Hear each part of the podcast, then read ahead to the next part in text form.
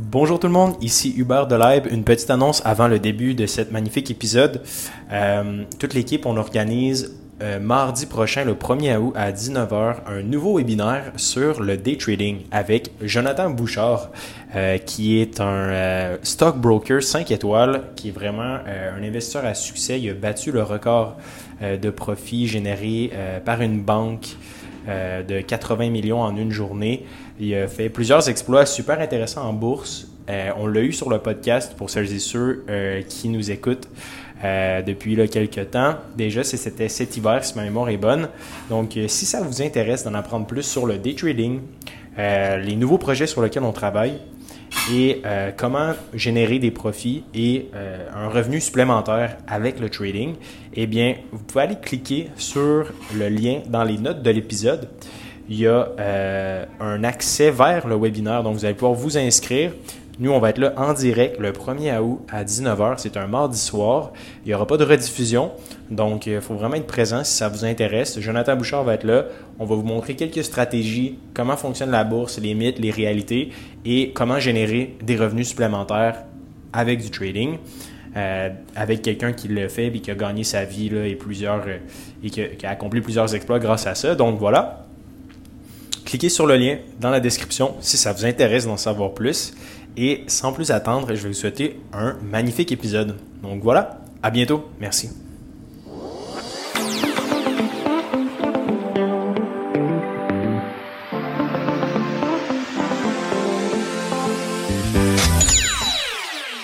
Bonjour mesdames et messieurs, bienvenue au nouveau podcast Lib. Cette semaine, j'ai la chance d'avoir Marsha Saint-Jean avec moi on avait beaucoup de plaintes Marsha parce que les gens disent t'invites tout le temps des gars. J'étais comme je le sais. Puis quand je suis retombé sur ton profil, ça fait un bout que je te suis de toute façon. Donc je me suis dit, bah, écoute, je vais l'inviter, voir si elle a de la disponibilité. Donc je vais laisser Marsha se présenter. Euh, avant ça, je vous dirais que on a la prochaine corde du bootcamp qui commence euh, fin août, donc euh, les deux dernières semaines de août. Donc c'est des lives. Pour ceux qui savent pas ce que c'est le bootcamp, on va mettre le lien en bas. Vous pouvez réserver notre appel. C'est un bootcamp sur l'investissement. C'est des vidéos. Donc c'est à peu près 15 heures de contenu vidéo euh, séparé par finances personnelles, budget, l'investissement. On a une grosse, grosse partie sur l'investissement, bâtir son portefeuille, etc. Donc, ça vous intéresse, j'en j'en dis pas plus. Vous avez juste à cliquer pour euh, nous contacter. Et Marcha, Merci d'être venu. Je vais te laisser te, présenter, puis après, on va y aller là-dessus. Écoute, d'entrée de jeu, ben, merci beaucoup pour l'invitation. Merci pour la bouteille de euh, rhum. Marsha m'a amené une bouteille de rhum d'Haïti. Donc, euh, merci, c'est gentil. Mais est-ce que tu bois au moins? Non, je bois pas. Ah là là, c'est ça. Très peu. Très, très, très, très peu. Je pense que je les compte sur les doigts d'une main dans l'année. Souvent, mettons l'été, une petite Corona, ce genre de truc-là. Mais euh, je vais lui, c'est sûr qu'elle va, je vais la passer et je t'en donnerai des nouvelles. Écoute, ben écoute, pour les gens qui me connaissent pas, Marcha Saint-Jean, courtier immobilier depuis presque trois ans. Je suis rentrée pendant la COVID-19. Pour faire de l'argent, hein, c'est ça que tu m'as dit. en fait, pour oui, pour faire de l'argent, ben veut ou veut pas, on est en business, c'est normal. Mais je te dirais que la base, c'était vraiment, comme je te disais d'entrée de jeu, c'était pour aider les gens concrètement. Mhm. Parce que courtier immobilier, on a comme cette foutue réputation que les courtiers sont là juste pour faire de l'argent. C'est des vendeurs, ils ont pas à l'intérêt de leurs clients. Puis moi, je voulais comme un peu casser ça. Donc, euh, j'ai fait un, avant d'être courtier immobilier, j'ai fait un deck à l'enfance, en éducation à l'enfance, pour travailler dans des CPE, éducatrice à l'enfance. Puis je me suis rendu compte que oh boy, c'est pas fait pour moi. Okay. Je me vois pas rester là pendant 25 ans. Les conditions de travail, je sais pas si tu le sais aussi, pour les éducatrices à l'enfance, c'est incroyable. C'est pas facile. ma petite fille a, 5 ans, elle est encore en, garderie. Puis j'ai vécu, tu sais, l'année passée, ils ont fait un peu les, des grèves, etc. Donc j'avais suivi un petit peu ça euh, avec les heures, etc. Mais oui, euh, au privé, ils sont pas payés par l'éco-public, etc. Exactement. Donc, tu as décidé, toi, de. Euh, non, j'ai décidé que non, je me vois pas. Euh, j'aime les enfants, j'aime la profession. Je trouve que les gens qui sont là-dedans, c'est des gens incroyables, beaucoup plus de femmes en règle générale. Bah Mais moi, je ne me vois pas faire ça pendant 25 ans. Et c'est là, à un moment donné, à l'époque, j'habitais encore chez mes parents. Je suis comme, fuck, comment que je vais dire ça à mes parents? Mm J'ai fait un deck de trois ans. Mon père est un homme très euh, catégorique qui aime la sécurité comment que je vais lui dire que j'ai donné les clés, puis j'ai donné ma démission à la job, puis c'est moi qui a closé, qui a fermé les portes, puis j'ai laissé mon double de clés parce que ça m'intéressait plus de revenir. Puis j'ai sorti une feuille de papier, j'ai écrit tout ce que, dans quoi que j'étais bon, qu'est-ce qui m'intéressait. Il n'y avait pas grand-chose, mais la chose qui sortait, c'était l'immobilier. C'était vraiment l'immobilier. Puis à partir de là, j'ai dit, OK, je vais aller prendre mon cours. J'ai fait mon cours. Puis aujourd'hui, je suis courtier immobilier. J'ai investi aussi en immobilier. Euh, je suis suivi par presque 70 000 personnes sur tous mes réseaux sociaux confondus. J'ai un podcast. Puis là, c'est là que je suis comme, OK, là, je le vois pourquoi je me lève à tous les matins. C'est pas juste pour être courtier immobilier. Ton podcast s'appelle politiquement incorrect. Incorrect. Ouais, ouais, politiquement incorrect. Puis j'ai choisi ce titre-là parce que moi-même, j'ai une personnalité franc-parler mhm. et j'ai toujours voulu avoir quelque chose, un petit bébé à moi, mais un petit bébé qui va réellement être capable d'impacter les gens puis qu'on va pouvoir se dire les vraies choses. Parce que je sais pas si tu as remarqué, là, mais il y a plusieurs podcasts que je trouvais qu'ils étaient bons, mais je trouvais qu'il marchait trop les fesses serrées. On se dit pas les vraies affaires. Ah non, parce qu'après, tu te fais. Euh, je, je sais pas pour toi, j'ai pas regardé les commentaires sur tes, sur tes vidéos, mais euh, TikTok, c'est là que je t'ai découvert, dans le fond, moi, sur. TikTok en premier. Les gens sur TikTok, j'aimerais en fait que les gens sur TikTok puissent mettre leur nom, leur vrai nom, leur prénom, puis mettons leur adresse. Ouais, non. on pourrait pas, je plaisante, mais les gens n'ont aucune. Euh, on dirait que quand tu dis des vraies affaires ou des choses qui viennent les confronter dans leur fort intérieur, ils te rentrent dedans en te disant Ah, c'est correct, marche.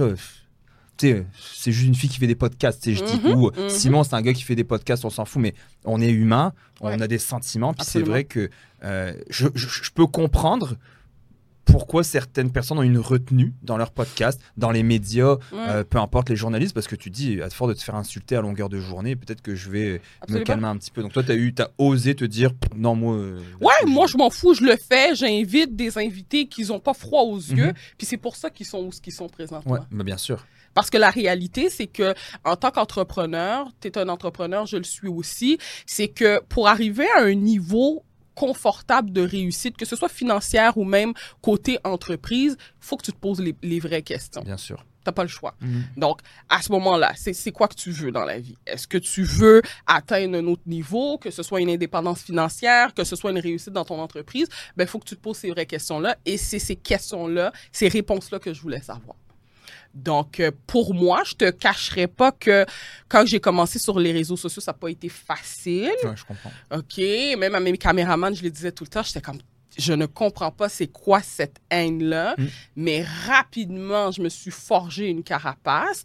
Et Marcha que tu vois sur les réseaux sociaux, c'est pas la même marche que tu vois dans la vraie vie, dans le personnel. Sur les réseaux sociaux, j'ai un rôle. Mhm. Euh, je suis là pour aider, éduquer, former les gens. Puis dans le personnel, c'est autre chose. C'est que je, je, disais, je l'ai déjà dit sur plusieurs podcasts, mais il y a un moment donné, nous, on a sorti beaucoup de vidéos sur l'épargne. Tu sais que c'est important de pas forcément juste épargner, mais d'investir. On a reçu mhm. euh, des CFO qui sont venus sur le podcast où est-ce qu'ils parlent un petit peu de combien le gouvernement, la médiane, donnait aux retraités. Puis c'était, c'est sous le seuil de la pauvreté. Donc, si tu n'as pas placé tes pions, si tu n'as pas des blocs immobiliers euh, ou euh, de, l'argent investi en entreprise ou en bourse, ça va être, ça va être difficile. Puis ça confronte les gens. Tu sais, je veux dire, quelqu'un qui a, je sais pas, 35, 40, 45 et plus qui retombe sur cette vidéo-là, c'est comme, bah là, le gouvernement, ils ont pas à faire ça, ou oh, épargner, ça sert à rien, ou la réponse que j'ai le plus, c'est, je peux pas épargner, j'ai pas assez d'argent pour, pour épargner, je vis de paye en paye, ou tout simplement, bon, bah c'est correct, je préfère vivre maintenant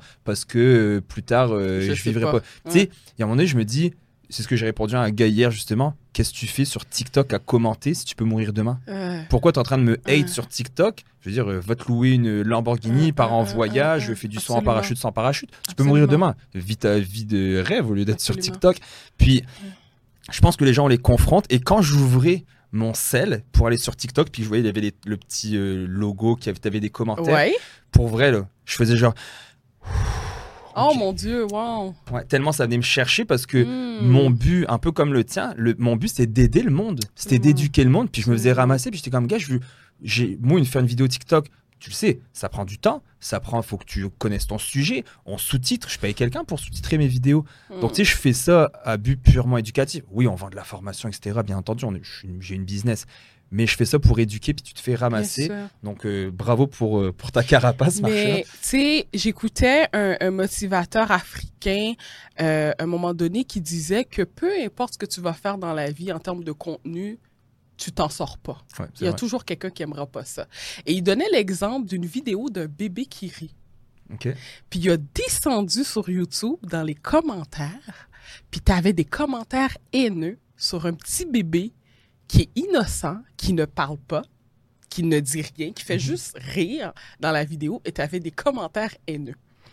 Fait que peu importe ce que tu fais, et ça, c'est quelque chose que je me suis rendu compte avec le temps, peu importe ce que tu fais, il y a tout le temps quelqu'un qui sera pas content. Tu sais, des fois, je fais des vidéos, puis je le dis à ma blanche, je dis, celle-là, là, est tellement. Tu sais, je suis ultra comme politique, personne ne pourra trouver quelque chose à dire. C'est impossible. Man, c'est ça. On s'en sort pas. dedans. On s'en sort pas. Fait que moi, je me suis dit, garde, je préfère mettre le focus sur les gens qui veulent entendre ce que j'ai à dire, les gens qui veulent vraiment que je leur aide. Puis après ça, le reste tout bas. De toute façon, je ne peux pas travailler avec tout le monde. Mon ben équipe, ben parce qu'aujourd'hui, je suis rendu à avoir une équipe de courtiers qui travaillent avec moi, ne peut pas desservir tout le monde. Puis c'est bien correct comme ça, non? Là, on va parler un peu d'immobilier, ça te dérange pas? Bien sûr. Euh, tu m'as dit que tu avais commencé avant la COVID, donc en 2019. J'ai commencé en plein COVID. J'ai commencé en 2020. OK. 2020, ça fait presque trois ans. tout ça? Comment tu vois Il y a une certaine, je veux dire, c'est pas le même marché en trois ans a énormément changé. Est-ce que tu pourrais nous, nous en dire un petit peu plus justement? On est en juillet 2023, euh, donc l'épisode, je sais pas quand est-ce qu'il sort, mais tu sais, euh, ça se peut qu'il sorte en août. Euh, mais est-ce que les, comment tu vois le switch qu'il y a eu, les, les gens, la mentalité, le, acheteur, vendeur? Peux-tu nous, nous parler? Je sais qu'il y a beaucoup de questions, je suis désolé, mais je te laisse. En ce moment, si on parle de switch, je le sens pas encore. Même avec l'augmentation des taux d'intérêt et tout? Non.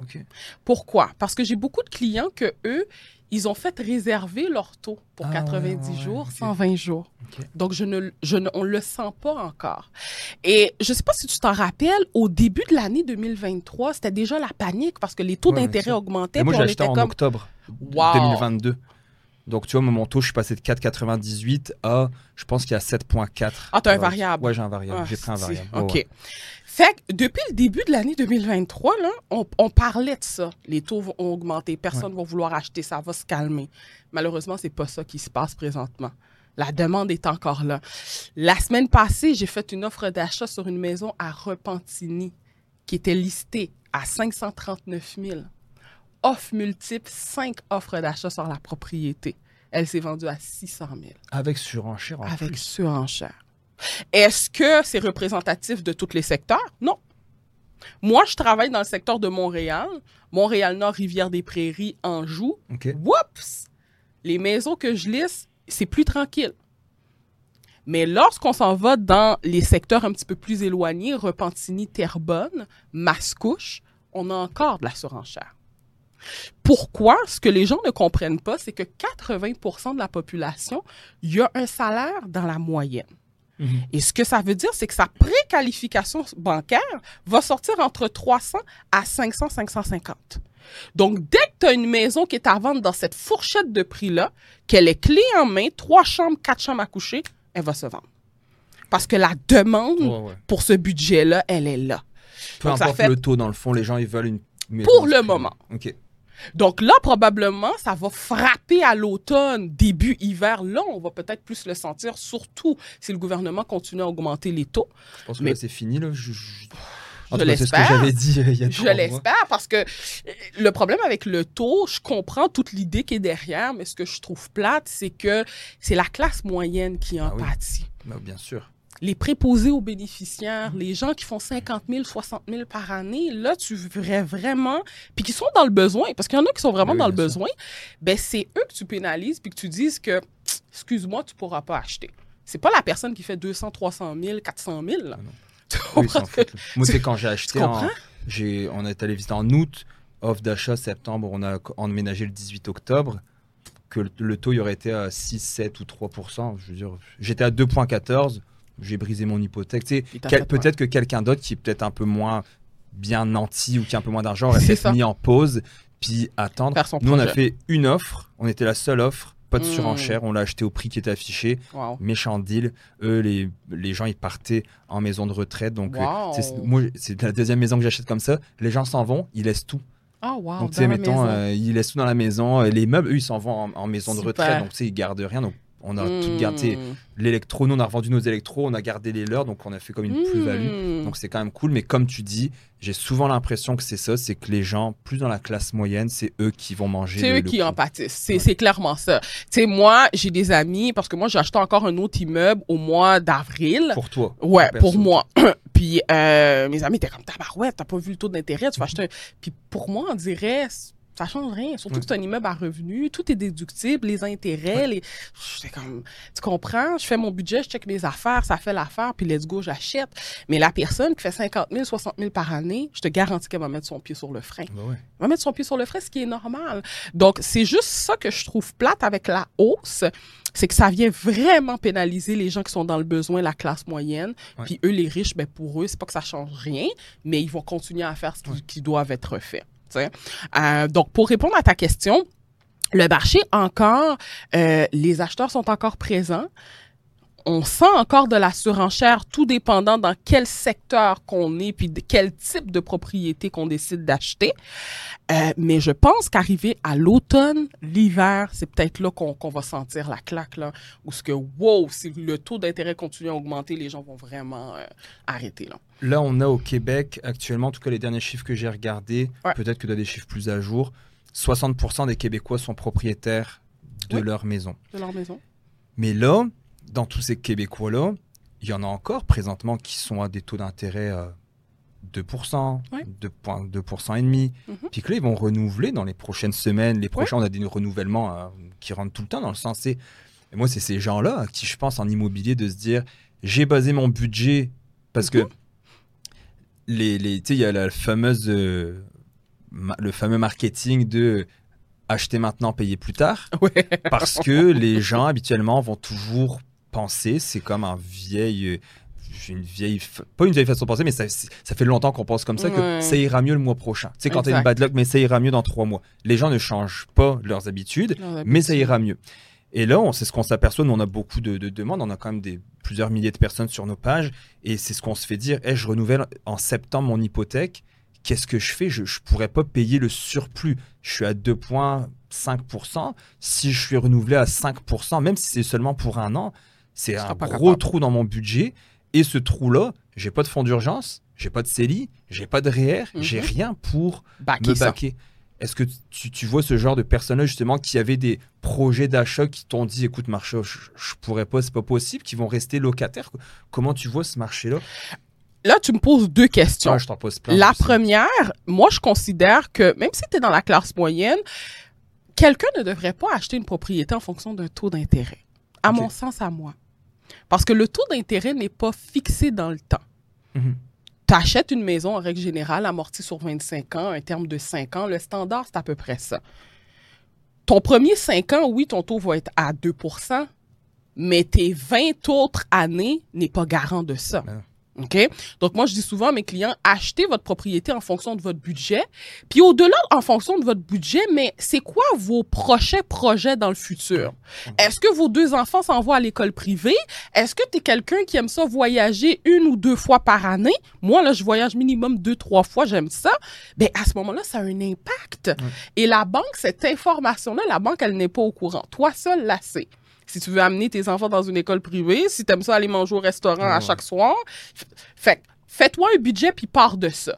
Puis si tu te fais tes calculs, ta mensualité, tu es à l'aise avec ça, peu importe que le, les taux d'intérêt augmentent dans le futur, tu seras confortable parce que tu avais fait tes, tes, prévisions en conséquence. Ça, tu parles vraiment de mensualité, ça va être quoi mon paiement d'hypothèque?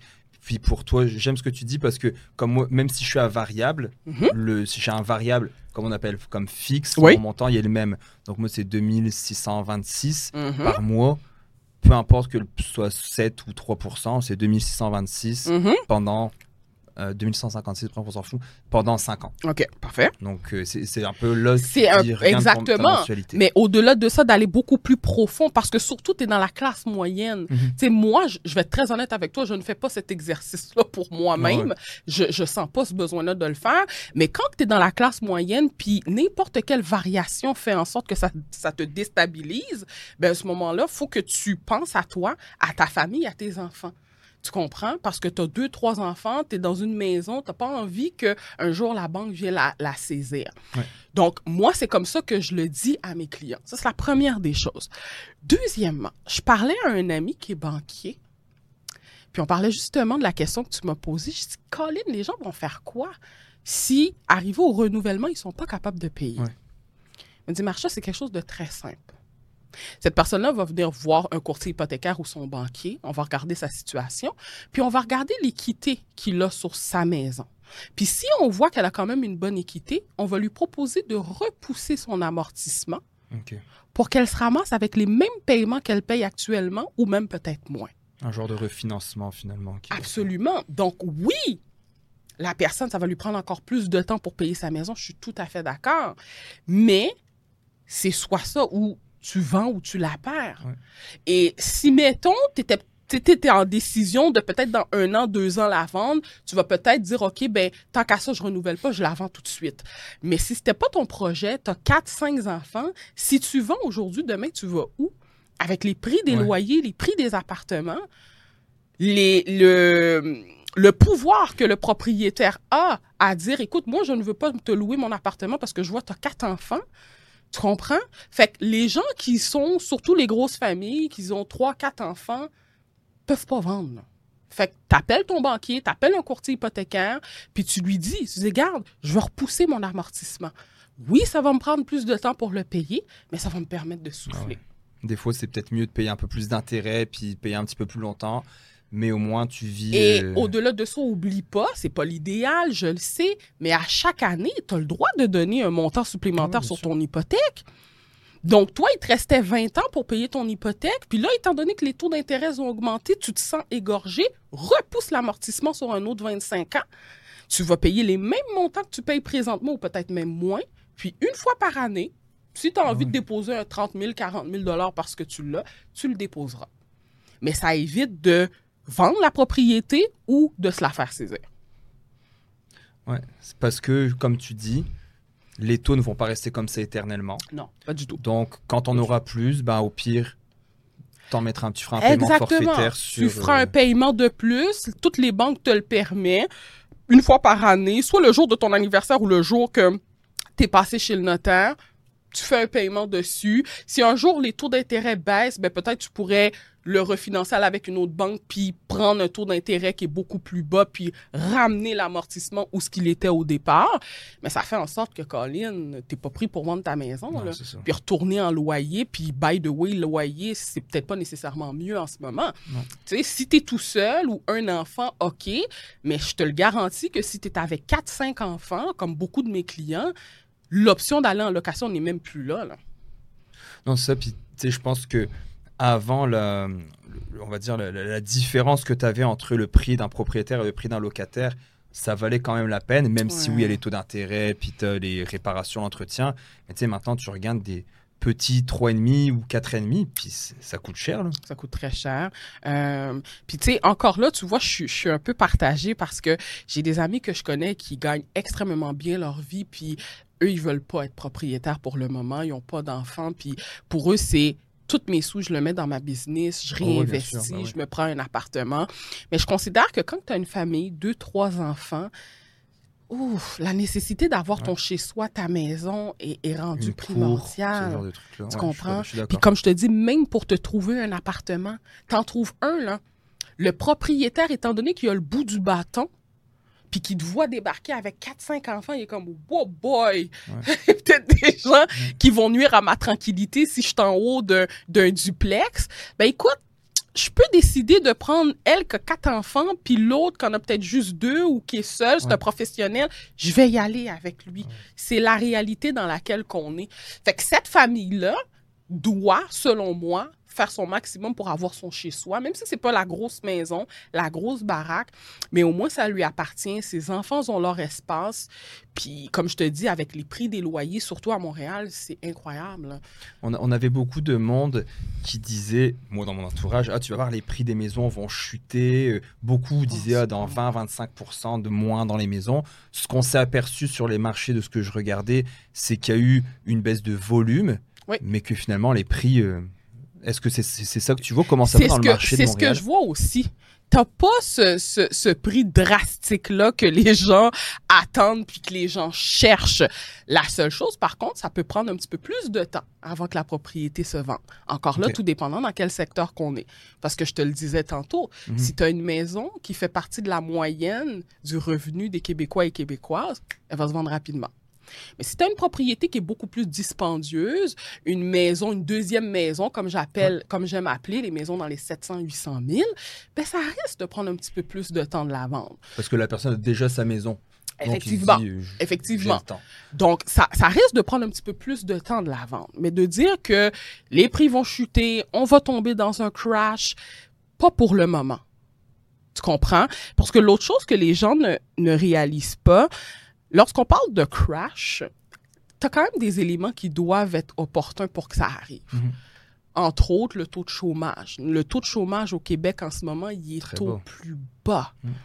D'accord? Le jour qui va commencer à augmenter, là, whoop, mon discours, il va changer. Mhm. Puis je vais t'arriver avec quelque chose d'autre. Mais pour le moment, en juillet 2023, il n'y a pas ça pour le moment. Fait que c'est ça que les gens ne réalisent pas. Les gens pensent le taux d'intérêt est élevé, les propriétés vont crasher. Mais ça prend plus d'éléments que ça. Ça prend que les Québécois et Québécoises qui ont une propriété présentement n'ont pas de, liquidité, n'ont pas de marge de manœuvre pour repousser leur, leur amortissement. Le taux de chômage qui est hyper euh, élevé, là, oui, tu as comme deux, trois, quatre éléments qui se réunissent où ce que tu peux dire, OK, on s'enligne dans la catastrophe. Donc toi, quelqu'un qui vient de voir, monsieur, madame, tout le monde, je dis n'importe quoi, deux enfants, et dit, Marcha, c'est-tu un bon moment pour acheter une maison, même avec le taux d'intérêt? Toi, pour toi, c'est toujours un peu le bon moment d'acheter une maison. Toujours le bon moment, mais par contre, moi, je te mentirais pas que malgré que je suis courtier, ça me suis déjà arrivé de dire à des clients, je pense que tu n'es pas prêt pour acheter une propriété. Et là, c'est autant question budget, mais c'est autant aussi question de mentalité. Parce que pour moi, lorsqu'on est propriétaire, ça vient avec des responsabilités. Je le dis souvent. Responsabilité de payer tes taxes, mhm. de payer tes assurances. Tu ne payes pas tes taxes municipales et scolaires, tu risques de te faire saisir ta propriété, plein de choses. Mais pour revenir à ta question, puis je te le disais tantôt, je considère qu'une personne qui veut acheter, tu dois acheter en fonction de ton budget, en fonction de ce que tu es à l'aise et non en fonction d'un taux d'intérêt. Sinon, ton chien est mort ton. Parce que sinon, à chaque fois, tu vas avoir des déceptions. Cinq ans plus tard, tu arrives pour renouveler. Ah, comment ça? Je payais 3% il y a cinq ans. Oui, mais c'est pas garanti dans le temps que dans 10 ans ou dans 15 ans, tu vas payer le même taux. Moi, mon père, lui, quand il a acheté sa propriété, son premier triplex à Montréal, je pense que ça fait bientôt 19 ans. À l'époque, je pense qu'il y avait un taux d'intérêt de plus de, de 6-7 fait que là, quand ça a baissé pendant la COVID, pour lui, c'était l'inverse. C'est comme, hein, comment ça? C'est impossible, je suis pas habitué à ça. Tu comprends ce que je veux dire? Le capital que tu payais versus les intérêts, il devait être mort de rire. tu sais, des gens qui ont connu un taux d'intérêt un peu plus élevé, puis que là, ils arrivent, c'est comme, ah, ça me coûte quasiment rien. Exactement. Fait que pour lui, c'était comme, mais comment ça? OK, oui, je vais le prendre, mais j'ai jamais été habitué à ça. À l'inverse, une nouvelle personne qui achète dans la vingtaine, que lui, il n'a jamais été habitué avec des taux d'intérêt à 6, 7, 8 ne comprend pas pourquoi tu lui dis que cinq ans plus tard, il ne payera plus 2, 3 Fait que c'est pour ça que je dis souvent, vas-y avec un budget, vas-y avec ce que tu es à l'aise. La banque te donne 600 000, te dit tes montants par mois, ça va être ça. Puis toi, tu fais tes calculs, tu es comme non, non, non, non, non, moi, je peux pas. Je veux me gâter, je veux me faire plaisir, je veux voyager, etc. Je veux y aller avec quelque chose à 500. Tu comprends ce que je veux dire? Mais d'y aller en l'optique d'une fonction d'un taux d'intérêt, c'est pas une bonne façon de voir les choses, selon moi. Selon moi. Toi, toi qui as connu le la, Covid, la folie Covid. Moi, j'ai magasiné pendant la Covid. Hein, donc, ah euh, ça fait 2021. On a cherché pendant deux ans, je pense, après notre maison. Puis, on a eu des surenchères. On a vu 21 offres sur une maison. Peut-être ma blonde va dire je dis n'importe quoi, mais je pense que c'est ça. non, c'était 21 visites, puis 9 offres qu'il y avait eu sur une maison qu'on a voulu. Puis il y a une maison qu'on a fait une offre 75 euh, 000 de plus, si ma mémoire est bonne. Puis euh, même mon... Euh, je pense qu'on a fait une offre à 851 au lieu de 850 sur la rive sud de Montréal. c'était à Autobahn Park. Et mon courtier était comme vous l'avez, la maison, c'était comme, on est tombé en amour, on a fait, c'est cette maison-là qu'on veut, c'était vraiment une belle maison. Puis quand on a fait pour l'acheter, mon courtier, il dit, au lieu de mettre 850, mettez 851. un chiffre impair. Un chiffre impair. Il dit, il dit honnêtement, puis là, on attend, là, c'est la soirée où est-ce qu'ils présentent les offres, puis on a la maison, puis on ah, ça va être fou, ça va être fou, on va l'avoir, on va l'avoir. Toute notre famille est prête, là, pi, pi, pi, vous l'avez, quand est-ce que vous... Puis finalement, il nous a rappelé pour dire, écoutez, on était loin. Ah, on était loin du compte, puis tu sais, on était trop bah, pas traumatisé, mais dans le sens qu'on est comme punaise, ça va prendre combien de temps? Puis euh, finalement, on a acheté notre, notre maison. Mais est-ce que toi, qui étais là pendant cette année-là, ces deux années-là, as-tu des anecdotes ou des trucs, des choses qui t'ont marqué, que tu que, tu as vu pendant cette folie de la surenchère? Ben oui, effectivement. J'ai eu beaucoup de clients aussi qui ont donné euh, de la surenchère sur des propriétés qui en valait des fois le coup, mais des fois vraiment pas le coup. Et l'une qui m'a traumatisée, c'est à Terrebonne, Lachenay. Ma cliente a donné 200 000 de plus que le prix demandé, puis on l'a pas eu. C'est une maison à combien, si c'est pas trop indiscret? C'est une maison qui avait été listée à 350 000. Wow, tu payes quasiment le double en, de prix. C'est ça. Et on l'a pas eu. Aïe, aïe. OK? Mais la, petite problématique aussi que les gens ne... Tu c'est correct, mettons, d'avoir fait de la surenchère sur une propriété, d'avoir donné 5 000, 10 000, tu te vois vivre là-dedans pendant 25 ans. C'est bien amorti. C'est bien amorti. Mais si tu me rappelles, en ce moment, pendant que le marché est en, est en baisse, pour que tu me dises que tu veux vendre ta maison, puis ça fait même pas 5 ans que tu l'as, mm-hmm. on peut avoir un problème. Ça se peut qu'on ait un problème. OK? Et c'est là où ce que euh, la surenchère, moi, mon rôle, puis ce que j'ai trouvé intéressant, c'est d'être capable de mettre à la place de ce client-là. Moi-même mhm. qui investis puis qui achète, j'aimerais qu'on me dise les vraies affaires. Ah oui, bien sûr.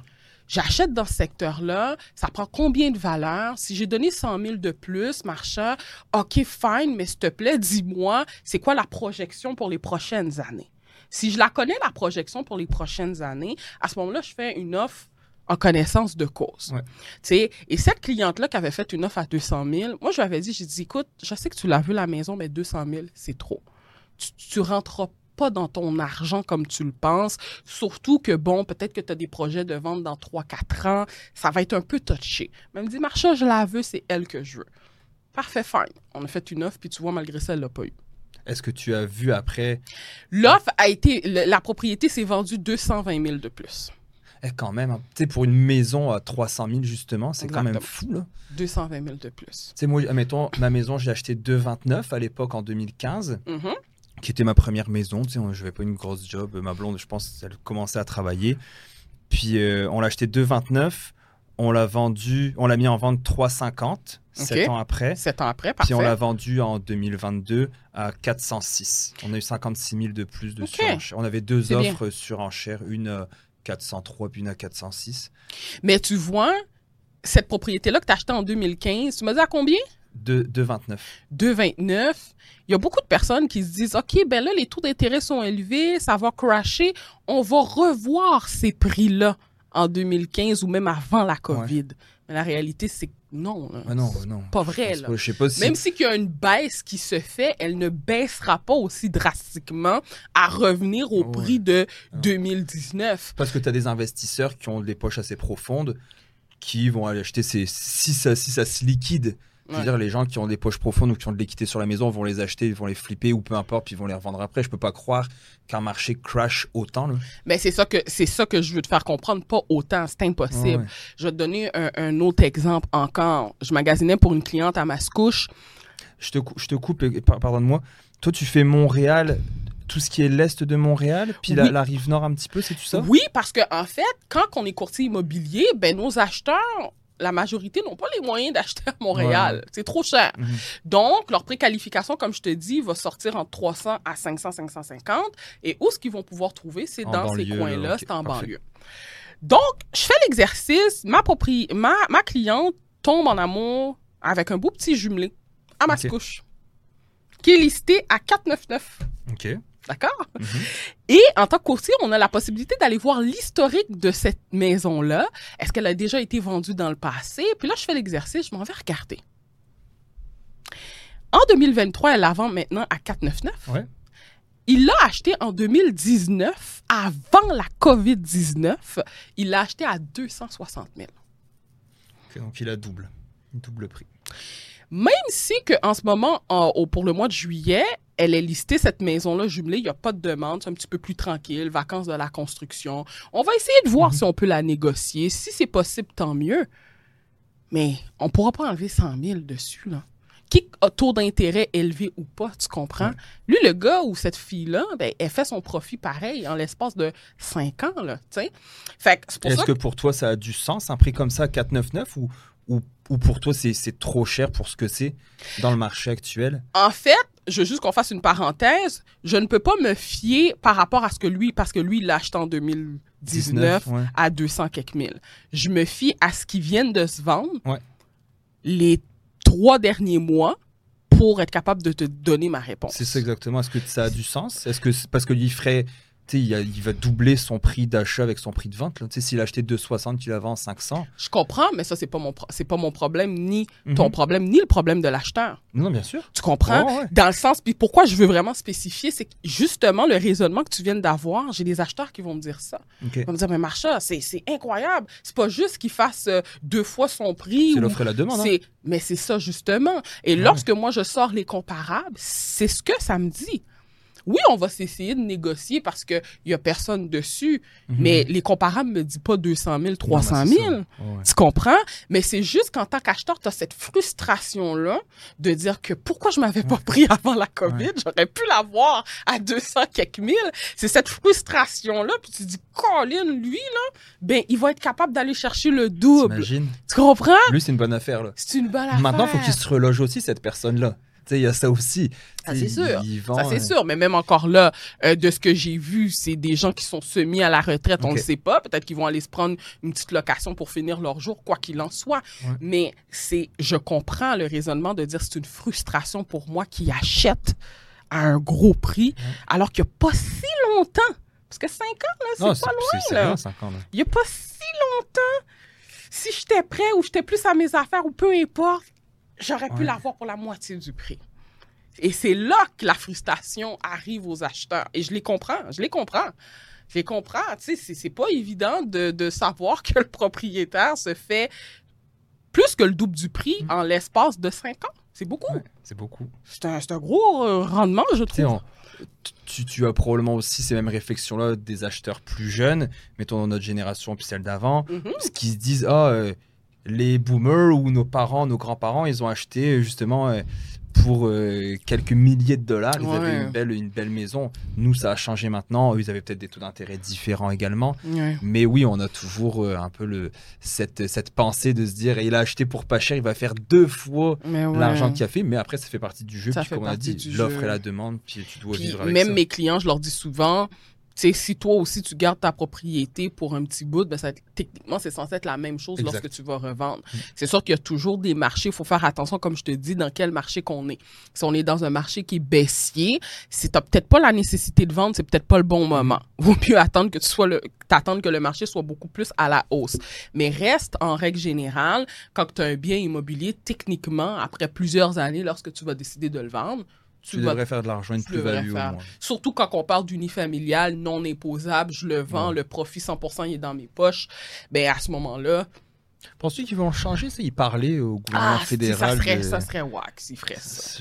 Je peux pas croire. Ouais, moi aussi, je suis comme c'est la seule chose quasiment euh, avec le CELI là, que tu pourrais avoir. Mais en même temps, c'est tellement que les gens abusent aussi. Je sais pas, là. Je, j'en ai aucune idée. Je me dis, ben en fait, moi, je vois les affaires des deux façons.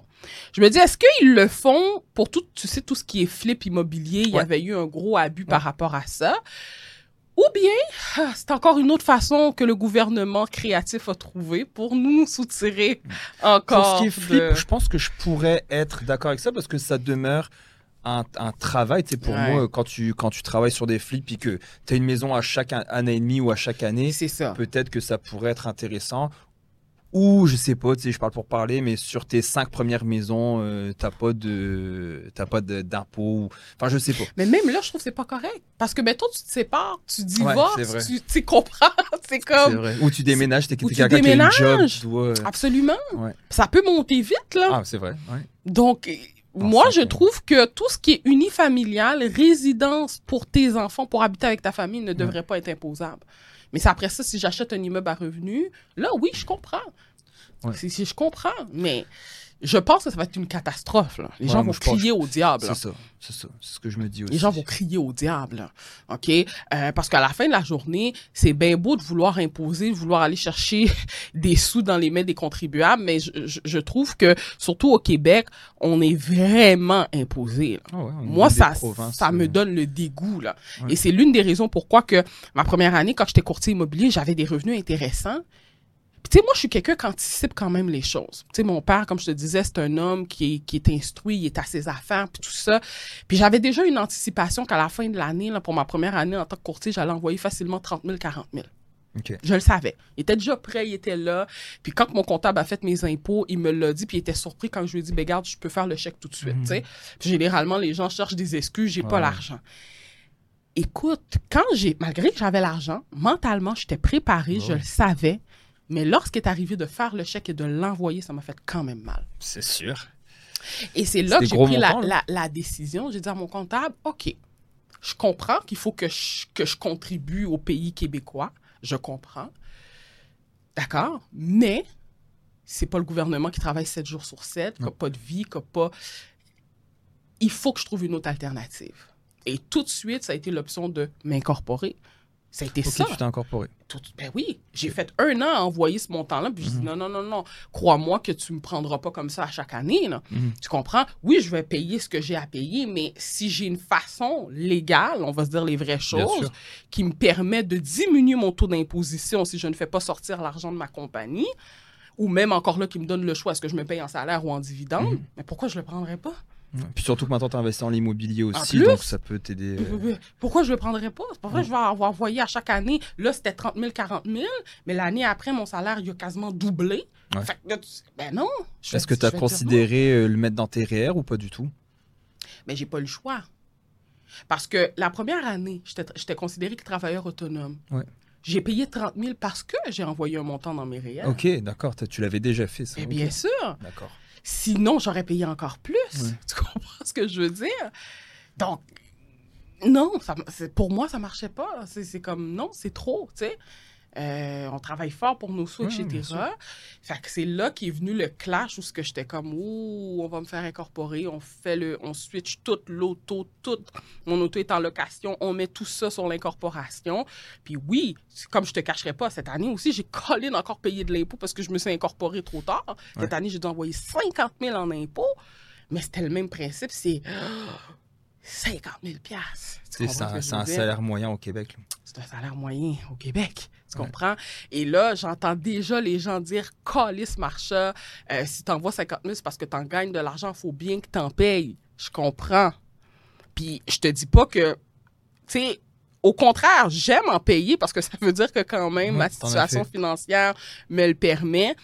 Mais je trouve que quand même, c'est tough, c'est tough parce que tu as l'impôt, tu as les taxes, tu as énormément de choses que euh, le gouvernement nous impose et je sais pas si tu as la même opinion que moi, mais je vois pas tant les services que j'utilise à cet effet. Mm.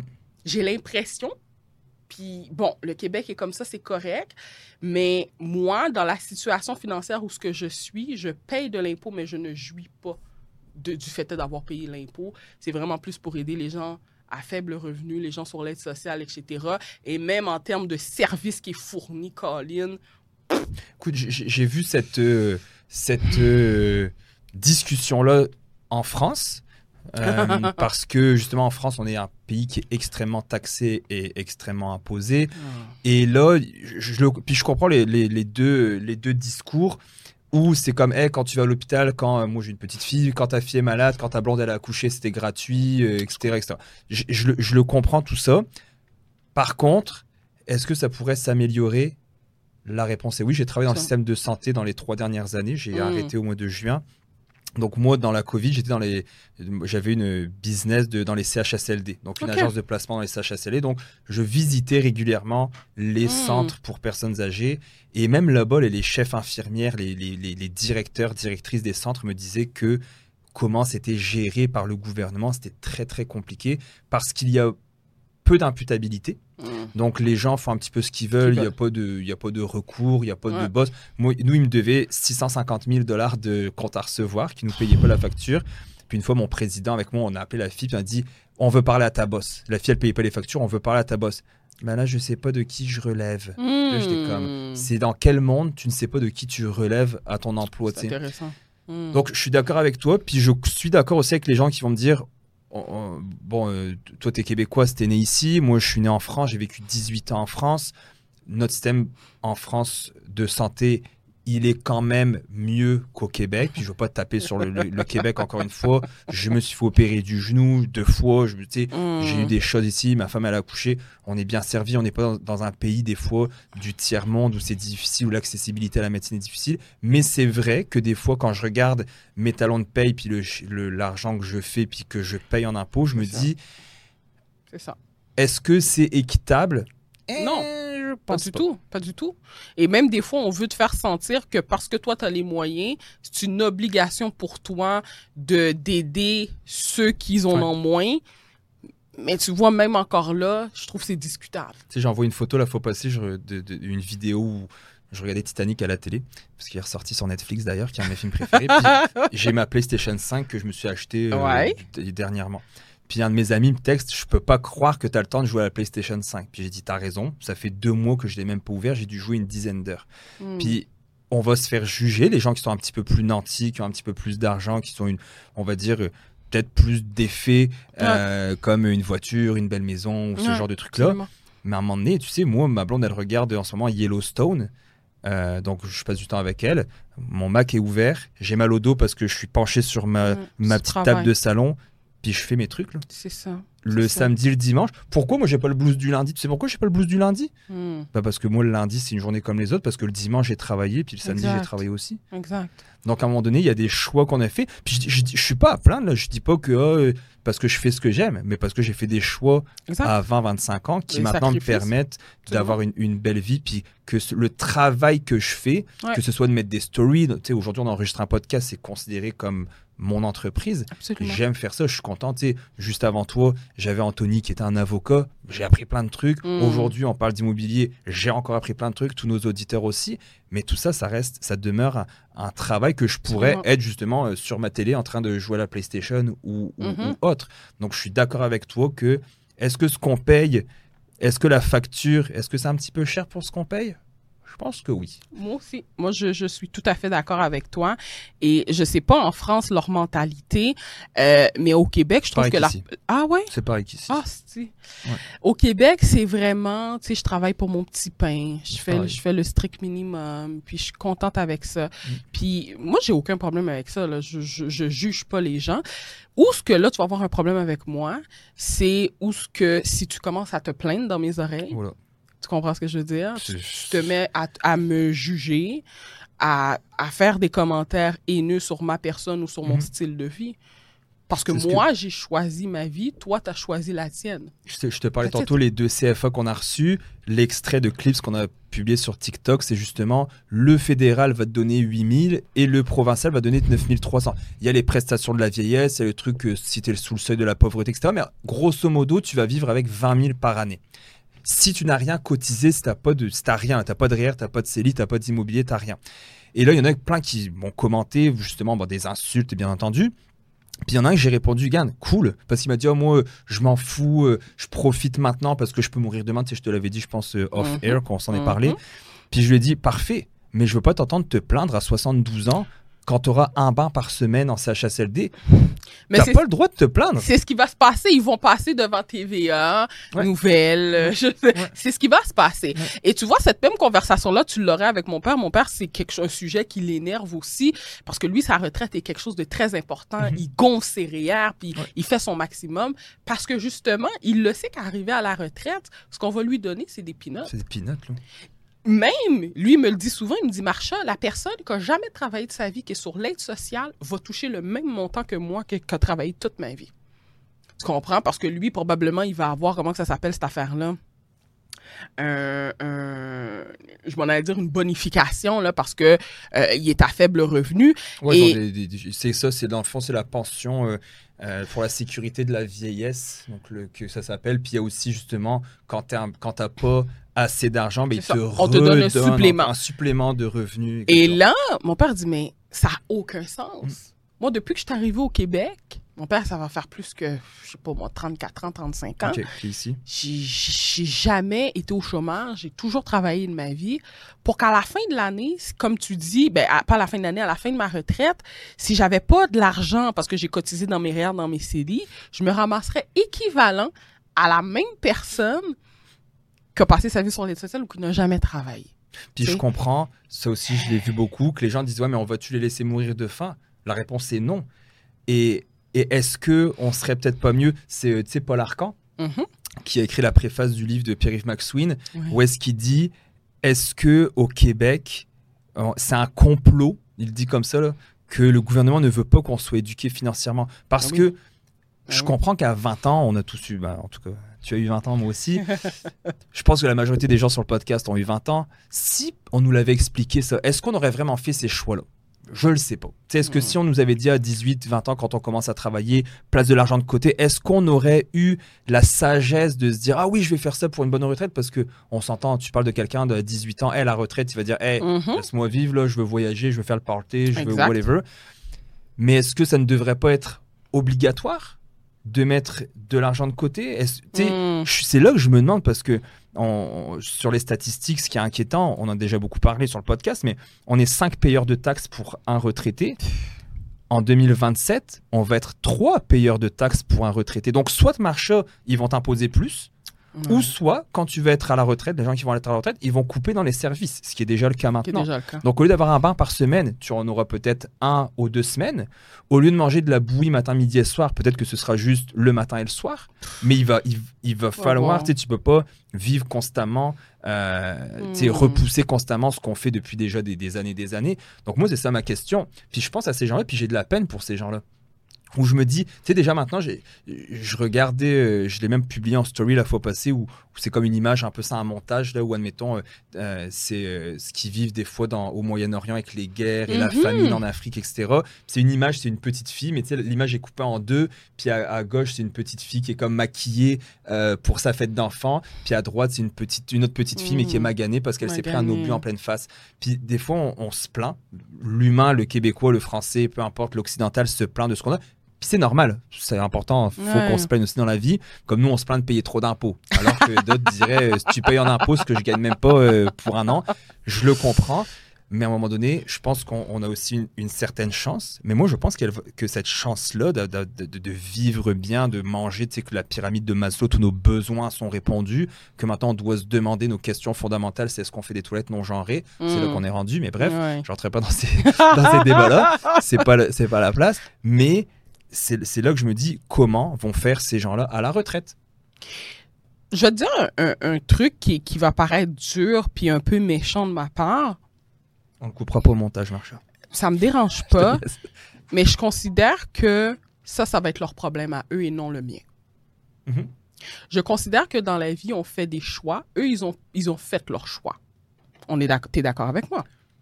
Euh, c'est ce que je leur ai écrit. Je dis avant, tu pouvais, tu pouvais peut-être me dire je ne le savais pas, mais maintenant, tu le sais. C'est exact. OK?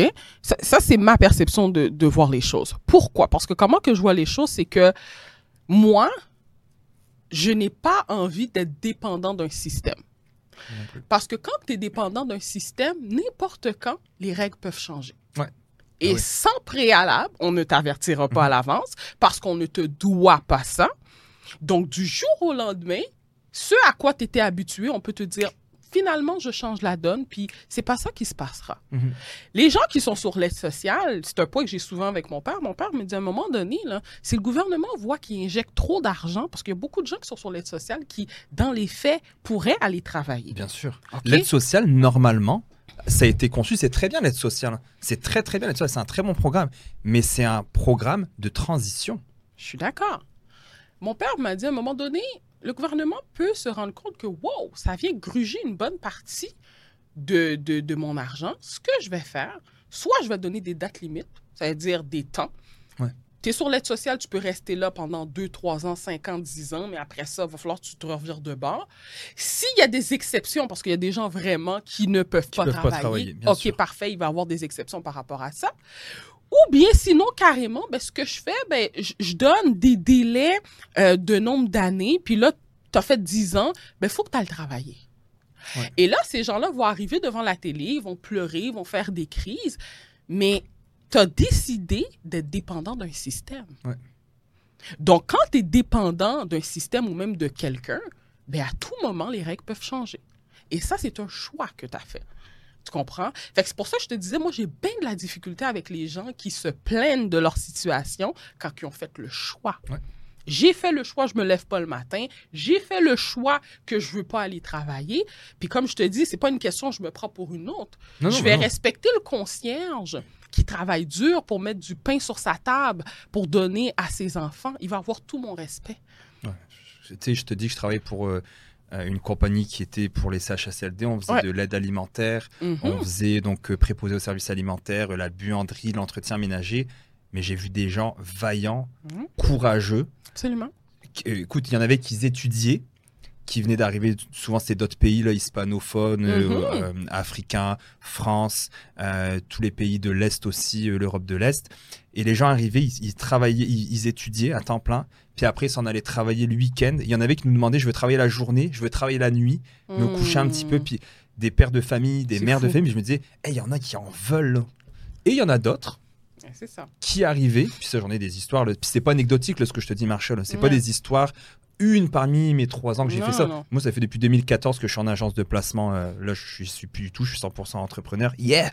Mais quand j'étais dans les agences de placement, combien de personnes Ah, je te promets, Simon, j'ai vraiment besoin d'argent, je vais vraiment travailler, je vais y aller, je vais y aller, je vais y aller. Puis la journée de le, le pneu a crevé, mais ils n'ont pas de voiture, leur chien est mort, la grand-mère elle est, elle est malade. Ça, ça a été ça des histoires. Puis il y a des gens qui ne veulent pas travailler, mais en même temps, malheureusement ou heureusement, voyez-le comme vous voulez, on a un filet social énorme au Québec. C'est-à-dire que tu sais que tu pourrais faire le bordel toute ta vie, ne rien foutre toute ta vie, et de vivre, d'avoir à manger, puis d'avoir un toit qui sont euh, les, besoins, on va dire, essentiels, et te vêtir. Donc des fois, je me dis, ceux qui sont vraiment, vraiment fainéants, qui n'ont pas de vision ou quoi, pourquoi ils iraient travailler? Puis toi, en tant qu'entrepreneur, mettons, tu as ta propre. Mettons, tu as tes bâtisses. Juste pour mon estime dignité, pour avoir le choix. Mais il y en a que, y en a que non. Mais même, même la personne qui travaille salaire minimum, là. Ouais. OK puis que tu dis, ben, salaire minimum, tu n'arrives pas à te payer, mhm. euh, la, vie coûte cher. Je trouve que cette personne-là, comme je te disais, a le droit à mon respect, a sa dignité. Bien sûr. Tu comprends, tu veux te prendre une carte de crédit, tu vas pouvoir le faire. L'aide sociale, là, Colin, là, peu importe ce que tu veux faire, tu es, limité. Ah tu veux te prendre une carte de crédit, tu veux te prendre un prêt auto, tu es limité.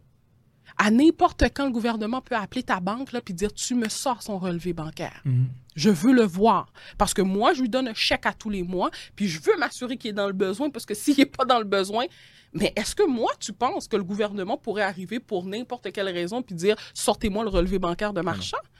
Bien sûr ça, si tu payes pas tes taxes, toutes ces choses-là, mais, sinon. Ça, c'est autre chose. Ça, si tu es dans l'illégalité, mais sinon, si tu fais tes choses correctement. Mais voyons donc. Donc, c'est pour ça que je te dis, moi, c'est un sujet qui, a tendance à m'énerver.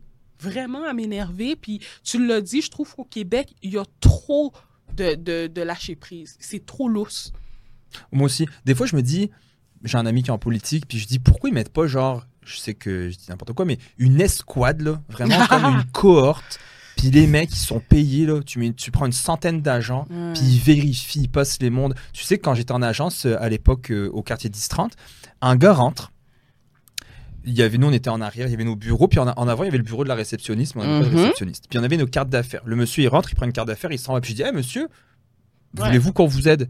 Oh non non je prends la carte d'affaires c'est pour donner au bureau de chômage pour leur dire que je cherche un emploi. Oh, Puis ça, c'est pas un, c'est pas hmm. une, deux, trois personnes. Combien de personnes m'ont appelé aux normes du travail, etc., pour dire Ah, oh, cette personne-là, vous lui avez dit qu'une fois, on s'est fait, pour, pas poursuivre, mais une conversation très houleuse avec une fille de, euh, je pense c'était les normes du travail, parce que la personne c'était un, hispanophone et il lui avait dit que nous, l'agence, on voulait pas l'embaucher, puis il avait inventé des excuses comme euh, racisme et qu'il y avait plus de place, etc. Hmm. Puis la femme, elle m'appelle, puis je, je, me souvenais de ce gars-là parce que je l'avais présenté à l'entreprise qui s'appelait Chep. C'est les palettes bleues qui vont hmm. chez Costco. Puis tout, c'est une grosse entreprise de réparation de palettes.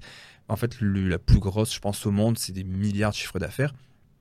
Et je l'avais présenté là-bas pour aller travailler. Et le gars a choqué. La veille, il m'a dit, oh, je pourrais pas y aller. Puis ça m'avait mis en, tabarnouche parce que hmm. le patron là-bas, je lui avais dit, je t'ai trouvé quelqu'un, il est bon, un, un bon gars, là. il avait déjà travaillé dans la réparation de palettes chez Transport Robert, c'était un bon gars. Puis lui a appelé le nom du travail pour dire qu'il voulait l'aide sociale, il voulait les, aides parce qu'il trouvait pas de travail. Puis quand ils lui ont dit, bah, c'est quoi tes démarches? J'ai appelé Simon, il a donné mon numéro pensant que il, ils allaient jamais m'appeler. Tu sais, lui, il s'est dit, c'est bon, ils vont pas m'appeler. Et quand la fille m'a appelé, puis que je lui ai expliqué, je sais pas comment ça s'est soldé parce qu'après, bah, j'ai plus de nouvelles. Mais tu sais, c'est pathétique. C'est pathétique. Hmm. Et je pense que les gens devraient reprendre leurs finances en main, que ce soit d'investir dans l'immobilier, que ce soit d'investir dans son entreprise en particulier, que ce soit d'investir dans ses compétences, que ce soit d'investir en bourse. Mais le temps passe. On sait, le, temps il passe, et ça passe vite en plus. Et plus on vit, plus ça passe vite. Donc je me dis, prenons les choses en main. Puis tu sais, c'est pas un complot REER, c'est pas, euh, c'est pas une arnaque le CELI, c'est pas une arnaque d'investir en immobilier. C'est juste qu'à un moment donné, un manque vous et même si vous vous contentez de peu, c'est un peu ce que je disais quand je répondais aux commentaires TikTok, c'est pas vrai que parce que t'épargnes, t'as pas de vie puis tu vis dans un sous-sol enfermé puis que t'as pas de télé, c'est pas vrai. Tu peux faire les deux. Mm. Est-ce qu'au lieu d'aller manger cinq fois au restaurant par mois, tu vas y aller trois fois? Peut-être. Peut-être que ça va être certain. Est-ce que justement tu vas avoir une, tu, parles tantôt des bonnes carrières en entrepreneuriat, etc. ou, ou tout simplement dans, ton, dans ton emploi régulier Est-ce que c'est parce que des fois tu vas devoir mettre un petit en plus Est-ce que tu vas mm. devoir faire quelques heures supplémentaires pour justement te rendre à un poste plus prestigieux, plus payant, avec plus de, de, de, de, carrière, de possibilités de carrière? Habituellement, oui. Puis aussi, c'est pas ça seulement, c'est que je trouve que si c'est pas toi qui le fais, il n'y a pas personne d'autre qui va le ah faire bah à ta place. Ah bah le gouvernement, comme tu l'as dit, ne nous pousse pas à ça. OK, puis ça, c'est pas juste au Québec, dans plein d'autres euh, endroits, c'est le même principe. Donc, à ce moment-là, s'il n'y a pas personne qui veut te montrer comment, ben c'est toi qui dois aller chercher l'information. Sais, moi, je le dis souvent, je trouve que la base devrait se faire dès les écoles pour qu'au ben plus vieux âge, tu as déjà cette base-là, puis que tu sois en mesure de faire puis de gérer ta vie. Mais les écoles, c'est régi par qui? Ben ouais. Tu, comprends? Je, pense que c'est ma, je pense c'est ma soeur ou peu importe qui m'a dit ça la fois passée, mais elle dit j'ai l'impression que tout ce que le gouvernement touche, ça marche pas. Les routes, le système de santé, le système scolaire. Tu sais, on l'a vu un peu le système scolaire avec la Covid, puis l'aération, puis que ça prend les, les écoles qui tombent en ruine, etc. Puis tu te dis. Puis moi, c'est ce que je dis aux gens, guys, si vous attendez que le gouvernement vous fasse vivre, c'est pour ça que j'ai aimé parce que le maximum que tu peux avoir, c'est 17 000 dollars. Je me souviens plus, je pense c'est 15 000 que le gouvernement du Québec va te donner, etc. Si tu as cotisé toute ta vie. Donc, si toute ta vie, tu as cotisé au maximum, donc tu as fait 65 000 dollars et plus, donc tu as cotisé au max. Mais si toute ta vie, tu as fait 40 000, tu pas cotisé au max. Donc, la médiane de ce que le gouvernement donne au Québec, c'est 9 300, si ma mémoire est bonne. donc, ce que je t'invite à faire, si tu penses que le gouvernement va t'aider, regarde combien tu dépenses par mois. Hmm. Prends toutes tes factures, là, mettons, regarde ton compte en banque, puis dis, oh, j'ai dépensé ça, ça, ça, ça. Fais le calcul sur ta calculatrice, puis fais x12 pour le mois. Donc, tu auras pour, pour une année. Puis maintenant, dis-toi que le gouvernement, en moyenne, Québec et Canada, va te donner 17 000. Comment tu vas vivre? C'est ça. C'est exactement ça. Et tu vois, euh, je me rappelle pas avec qui je parlais, si c'était pas un collègue courtier, puis il était comme, tu sais, je pense que les gens devraient couper dans leurs dépenses, etc. Puis je disais, ouais, mais ça dépend. Tu sais, je veux dire, si ton niveau de vie comme moi est quand même assez élevé, couper dans mes dépenses, ça sert absolument à rien. Hmm. Pour moi.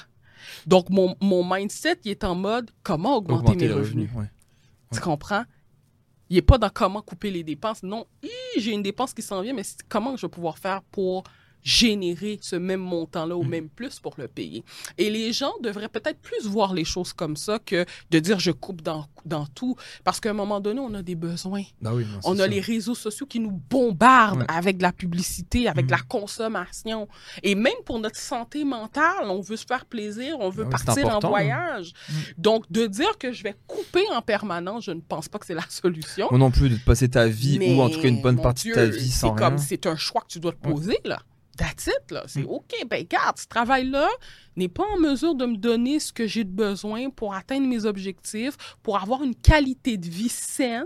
Je te dis pas d'être euh, millionnaire, c'est pas ça que je te dis, mais je te dis d'avoir une qualité saine. Et j'en reviens à ce que je dis souvent. Pour moi, en ce moment, en 2023, si tu fais pas minimum 100 000 par année, c'est un problème. Ça, c'est ma perception des choses pour te faire plaisir, pour avoir ta maison, être confortable, partir en voyage, aller manger au resto. quand je dis au resto, c'est pas un spaghetti aux pâtes, c'est un bon petit steak. Mhm. Pour moi, 100 000 par année. Et encore là, 100 000 par année, c'est c'est même pas c'est même pas net là. Parce que oublie pas, c'est brut. C'est 8% de la population fait 100 000 par année au Québec. Hein. Tu comprends? C'est même pas net, c'est brut. Tu as déjà quasiment 50% qui est même pas à toi, Colin, parce que tu vas l'envoyer au gouvernement. Fait que c'est pour ça que je te dis, si minimalement tu fais pas 100 000 par année, brut, pour moi, c'est tough, c'est difficile. À moins que s'il y a une compensation parce que tu as un conjoint qui gagne beaucoup plus, OK, tu comprends? Mais pour moi, c'est le minimum. Écoute, une famille de deux adultes, deux enfants en moyenne au Québec, selon Statistique Canada, dépense 68 000 dollars par année. Donc ça, c'est net. C'est net. C'est net. Ah, tu vois, c'est net. Fait que ton 100 000, là, t'as déjà quasiment 50 000 qui n'est même pas à toi. Presque. Que flou, c'est aux impôts. Puis? Il faudra regarder les tables d'impôts, je les ai pas sous les yeux. Pour voir combien est impôts, je pense que ça doit être aux alentours de 30, 35, peut-être 40 si tu prends un 100 000 total. Mais c'est parce qu'après, quand tu vis, tu payes des taxes. Mais c'est ça, c'est pour ça que tout ça est, inclus là-dedans. c'est ça. Tu sais, souvent, les, les, gens, ils y pensent pas, mais je fais de l'argent clair d'impôt, mais je m'en vais m'acheter, je m'en vais au resto. Taxable. Je paye 15% de taxes. Absolument. Donc c'est vrai que. Après, il y en a qui vivent très minimalement, euh, d'une façon frugale. Puis moi, je respecte celui qui veut la grosse vie, mais qui a l'argent pour se baquer. Mais il faut savoir que actuellement, on parle de 40 à 60 des Nord-Américains vivent de paye en paye. ce qui est énorme, c'est beaucoup. Donc moi, je me dis, tous ces gens-là, puis à un moment donné, il devient que c'est trop tard parce que tu as tellement accumulé de dettes, tu as mm. tellement accumulé un niveau de vie bien au-dessus mm. de ce que tu étais en mesure de te payer, que le temps que tu rembourses tes dettes, ça va être long. Ça va être long de une. Puis après, tu n'auras plus le temps d'économiser de l'argent.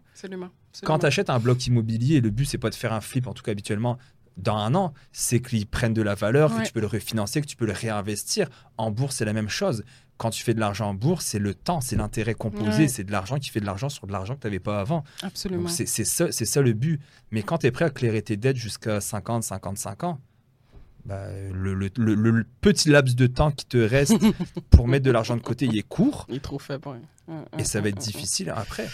Donc moi, c'est pour ça que je dis aux gens les faits. C'est-à-dire que le, à la retraite, le gouvernement va te donner environ 20 000. Donc, si tu n'as rien d'autre pour vivre, fine, mais tu vas vivre avec 20 000. À moins que tu aies des conjoints, conjointes qui en ont plein, que tu as des enfants qui vont t'aider, que tu as d'autres choses dans la vie, des rires, des CELI, mm. bref. Mais sinon, attendez-vous à ça.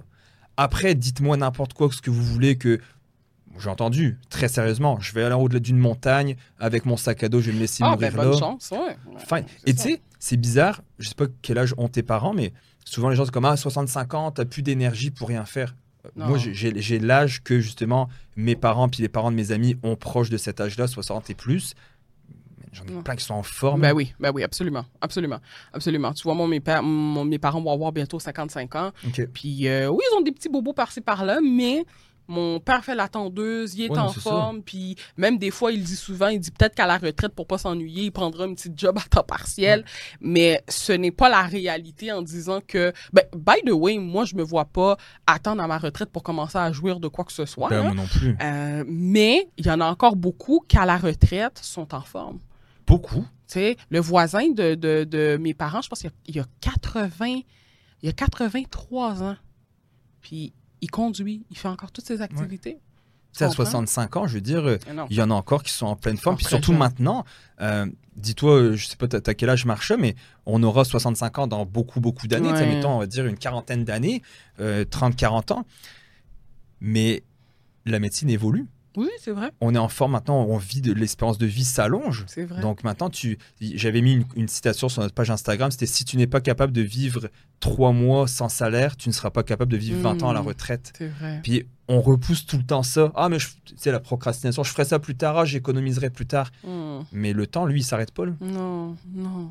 Absolument Donc, euh, puis moi, pour avoir été visiter beaucoup de CHSLD, tu, sais, tu disais tantôt, regarde TVA Nouvelle et ils sont assis. Mmh. Ils sont. Puis je respecte énormément les gens qui travaillent là-dedans, puisque j'en ai visité beaucoup. Ils sont parqués sur leur chaise roulante ou dans leur fauteuil à regarder la télé. C'est ça qu'ils font en longueur de journée. J'en ai des histoires d'horreur parce que mon employé qui s'appelait Ubaida, avant de travailler pour, euh, pour moi dans l'agence, dans le recrutement, elle travaillait en CHSLD. Puis elle m'a raconté mmh. les histoires qu'elle voyait parce qu'elle travaillait là. Puis je me disais. C'est incroyable mais ils l'ont fait en France, ici, la mettre des caméras, voir comment ils se font traiter les personnes âgées. C'est du bétail, là. Je veux pas être méchant, je sais que c'est dur ce que je dis, mais tu veux pas te rendre là, Donc voilà. Écoute, euh, ouais, c'est. Oh mon Dieu, j'aime la tournure de ce. de ce... On est parti d'immobilier. De, de, ce podcast-là, ouais, ouais, ouais. Mais euh, il est l'heure de toute façon, déjà. si on veut te rejoindre, Marcha, si on a une maison à acheter ou une maison à vendre, comment on peut te rejoindre? Écoute, sur les réseaux sociaux, euh, en fait, euh, partout, Instagram, TikTok, Marcha Saint-Jean, courtier immobilier. Comme je te disais, euh, aujourd'hui, je suis quand même assez fière, là, suivi par presque 70 000 personnes. C'est beaucoup, c'est énorme. même des fois, ça me gêne parce que je suis pas, tu sais, je m'attendais pas à ça sais. Puis malgré que tu me vois sur les réseaux sociaux, même maintenant, j'ai l'air de quelqu'un d'ouvert, etc. C'est le cas. Mais dans ma vie personnelle, quand les gens m'arrêtent sur la rue, c'est encore un, un, choc. Un choc. je suis en train de faire l'épicerie avec mes neveux, mes nièces, puis là, c'est comme, oh, on m'arrête, mais ça reste que, tu sais, comme je te disais, moi, je le fais avec tout mon cœur. Je veux vraiment aider les gens, que ce soit hein. acheté. On, le voit. Ouais, que ce soit acheter ou vendre. C'est dans cette optique aussi que j'ai décidé de partir mon équipe de courtage, puis je l'ai dit aux courtiers qui travaillent avec moi, si t'es pas dans la même vision que moi, tu pourras pas rester. Mm-hmm. Si toi, ton but, c'est juste d'avoir une commission puis un chèque de paye, malheureusement, t'es pas à la bonne place. Donc, si les gens veulent me rejoindre, réseaux sociaux, TikTok, je donnerai pas mon numéro de téléphone parce que bien qu'il est partout, mais je me fais quand même bombarder. Mais euh, réseaux sociaux, TikTok, vous m'envoyez un message. Généralement, j'essaye de répondre le plus à mes messages ou tout simplement, vous m'envoyez un petit message texte. Là. On va mettre de toute façon les liens dans l'épisode, Marcha. Pour les gens qui peuvent te suivre sur tes réseaux sociaux, TikTok, Instagram, etc. On a aussi le podcast qui peuvent écouter où tu as reçu des, bons invités aussi. Politiquement incorrect, un podcast que j'ai parti pour aider toutes les gens qui veulent partir en affaires, mm. puis qui veulent connaître les vraies choses, la, le, le, le, vrai côté de l'entrepreneuriat. Pas juste qu'on nous montre sur les réseaux sociaux la belle voiture, puis tout ça, mais vraiment les vraies choses. Puis tu sais, je suis passée par des, des entrepreneurs qui sont partis de zéro, puis qui sont devenus millionnaires, des gens euh, qui ont réussi rapidement dans leur domaine. Puis comme je te dis, le but, c'est vraiment d'inspirer puis d'aider les gens là, avec ce, podcast-là. C'est super, Marchand. On va te continuer à te suivre aussi. Puis, guys, si vous avez des questions pour Marchand, vous pouvez les mettre en commentaire, la joindre directement. Elle vous l'a dit, elle répond. On va mettre les liens sont en bas de l'épisode. Et sinon, je vous dis bah, à la semaine prochaine et un grand merci à Marchand de s'être déplacé et d'avoir donné autant de bons contenus, de bonnes valeurs sur le podcast. À bientôt. Merci.